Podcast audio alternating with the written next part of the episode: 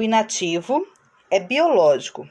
Ele nasce com aquilo, vai desenvolvendo saber de acordo com as etapas do percurso da sua vida. E o meio, ele não influencia. O ambientalista, o ambientalista, ele é um papel em branco. Ele vai aprender do externo. O professor que ensina, ele predetermina o caminho para aprender. Ele vai saber se o indivíduo aprendeu ou não através de testes.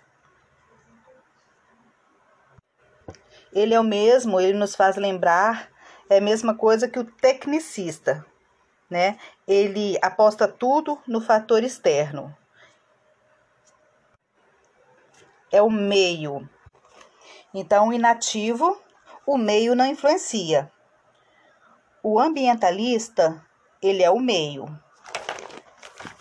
Então, o inativo é biológico, o meio não influencia, e o ambientalista apenas os fatores externos, o meio.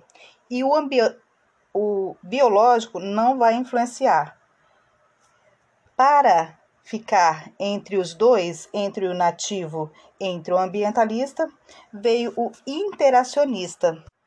O interacionista ele valoriza a experiência é, do que faz, a prática do saber. Por mais que tenha dificuldade em uma determinada área, o indivíduo sempre vai conseguir aprender.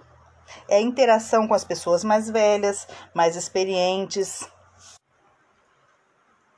É através de interação com essas pessoas que a criança vai construindo suas características, sua maneira de pensar, sentir, agir, a visão de mundo e de conhecimento. A interacionista, então, veio para balancear entre o inativo e o ambientalista.